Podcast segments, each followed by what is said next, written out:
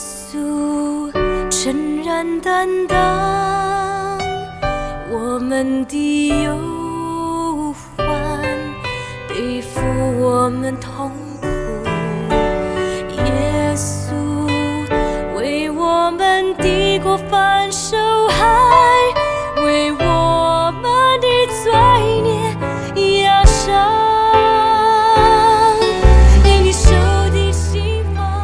兄姐妹，大家早！今天我们要进入约伯记第十章，让我们继续细细的来体会啊、约伯的心灵世界以及他真实的陈述。我们要念一到二节，二十到二十一节。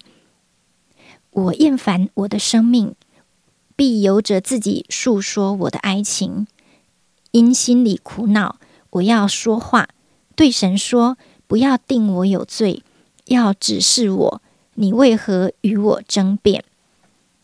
我的日子不是甚少吗？求你停手宽容我，叫我在往而不返之先，就是往黑暗和死印之地以先，可以稍得畅快。一样，我们把时间交给严正长老。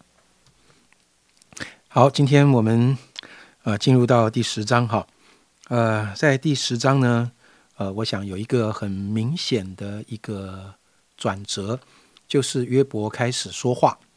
诶，你说刚刚第九章不是也就讲话了吗？好，呃，我想这里的话的意思是，呃，约伯开始对神说话，他不只是回应他朋友的一个论点，甚至你可以说。约伯要开始大名大放，而他真正大名大放的对象是神自己。如同第一节所说的，他已经连活下去的这个期望都没有了，因为在他里面的痛苦太强烈，所以他需要把他自己里面的感受都说出来。好，那还是请大家呃抽空把第十章。的经文呢，能够读几次哈？不管在文字上是不是有一些有一些困难，但是我相信，当你慢慢来读，耐着心来读，呃，神会帮助我们能够明白，圣灵会引导我们进入到约伯的心情跟感受里面哈。好，那如果大家都读过了，呃，我相信你可以在呃第十章的经文里面能够感受到，约伯完全相信，也完全承认。神是一位创造他的神，但是妙的是，他说：“神，你不只是创造我的神，你既然是创造我的神，那你应该照顾我，你应该怎么样怎么样啊？成全我啊？怎么搞的？现在你好像变成是一位欺压我的神。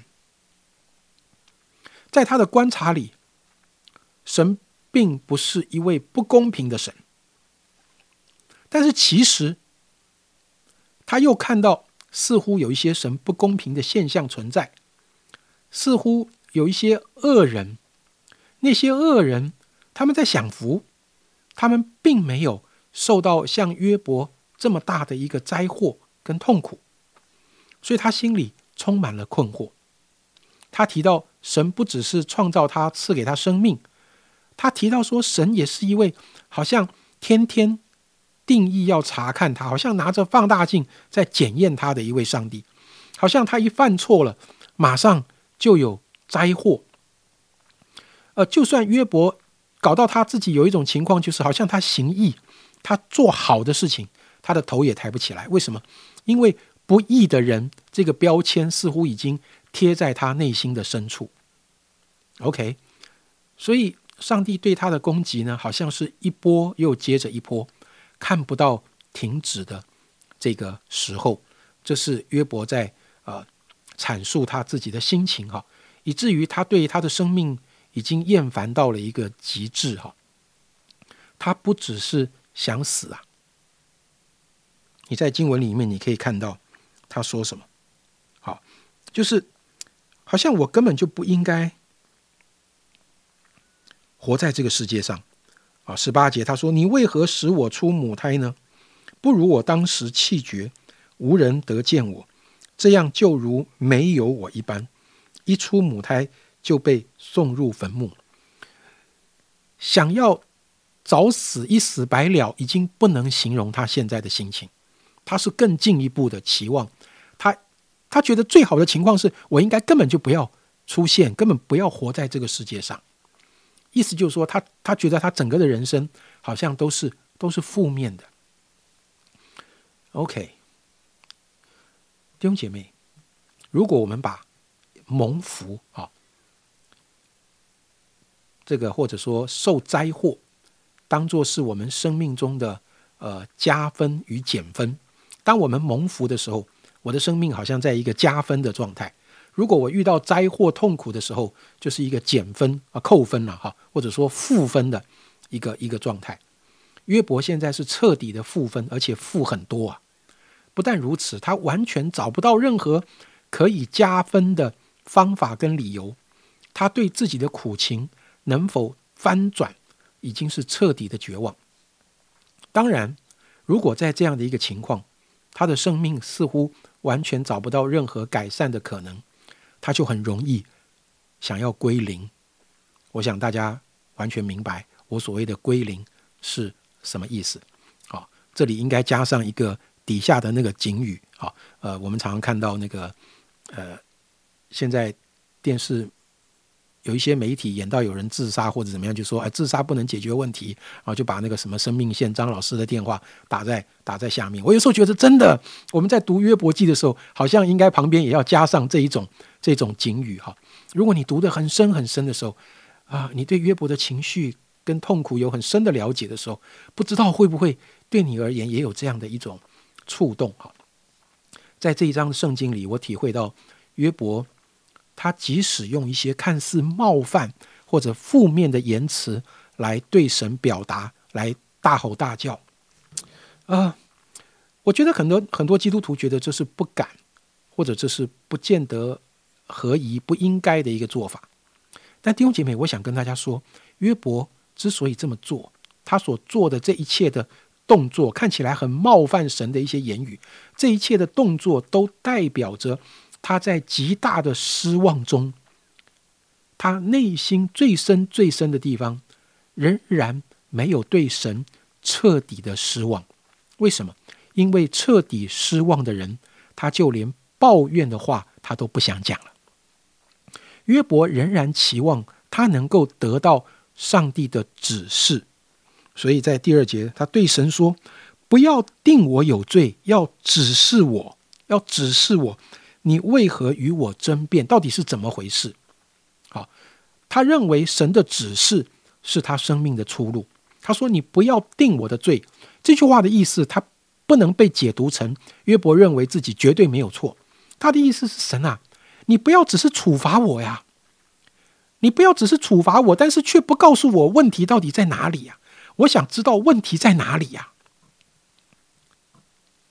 我相信约伯里面。还是很想知道问题在哪里，这一个态度是很宝贵的。我们必须超越他一切的情绪跟强烈的这种负面字眼，看见他心中仍然有最后一丝这个宝贵的渴望。也正是这一个宝贵的渴望，让他有强烈的情绪和负面的字眼，让这些情绪跟这些负面的字眼有了正面的意义。弟兄姐妹。你觉得有的时候一些负面的话，或者比较强烈的情绪，是代表什么呢？有的时候我们认为负面的话跟一些有情绪的话，就不过是咒骂嘛，就是报复嘛，就是一种发泄嘛。有的时候我们会这样认为，确实是这样。但是有没有可能一些负面的话，或是一些大声的呐喊，它里面隐藏着一个想要？表达出我内心真实的状态，我我忍不住了，我必须用这样的方式来表达出我里面的一种渴望，一种沟通的渴望，我想要寻找真相的一种迫切。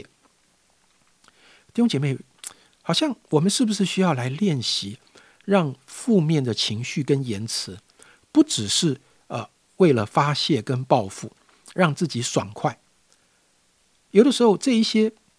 负面的情绪跟言辞，它有可能是我们追求真相或者更深入的沟通沟通的时候的一个一个不可避免的一个过程。我们能不能练习来突破负面言辞啊，对负面言辞的一种压抑。我们练习勇敢一点，表达出我们内心寻找真相的渴望。我愿意带着情绪说出我真实的感受。意思是，我也期望从你那里得到真实的回馈。这样的一个渴望，可以用在神的身上，也可以用在对我们周围的人的身上。愿神帮助我们，这不是一件容易的事。求主借着约伯，让我们看见我们的神是可以接受我们这样看似负面的言辞，但是上帝会超越你的负面，他会看见你心里真正想要的是什么。嗯，在我的人生经历里，有没有过那种彻底绝望，好像？啊，真的觉得走到了尽头，在最黑暗的谷底那段路，嗯，回想一下，不知道弟兄姐妹有吗？在那段路上，是谁帮助了你，或是你又怎么样从在跟神的对话当中啊得到安慰的？那个时候，你有想起神是怎么样触摸到你是啊心里最深的需求，或是怎么样使你得到安慰的吗？哦，我有一个经历，就是我发现真的只有神了解我，因为他了解那一块连我自己都不知道的啊，心里的那那个地方。但是神能够把我们连自己都不清楚的地方带出来，让我们看见，也让我们看见我们在他面前的宝贵。所以求神啊，让我们透过约伯看似冒犯神。在他面前尽情的表达这个过程，使我们在神面前也能够完全的透明、完全的敞开，渴望被神帮助，渴望被神安慰，并且我们能够把我们心里真实的话说出来，好让他带我们去遇见那个他所造的最真实的我们。亲爱的主，你是。全然了解、认识我们内心需要的主，感谢你透过约伯，就在他生命最困难、最痛苦的时候，好像也能够触动我们曾经走过的那些啊低落、哦谷底，或者是哀伤。主啊，在那个曾经走过的路上，主啊，如果不是你的保守。啊，也许今天我们都还不知道当时我们是怎么走过的，但是感谢你，我相信你的恩典从来都不曾停息啊，你的恩手也从来都不曾收回，以至于我们可以在你的爱。跟完全的怜悯中度过我们啊，在你恩典的每一日，求你继续引导我们，使我们真实面对自己的本相，也真实的来面对你，好让我们在你的爱里找到最深的信任，找到最深的安全感，找到最完全的爱。这样祷告是奉耶稣基督的名，阿门。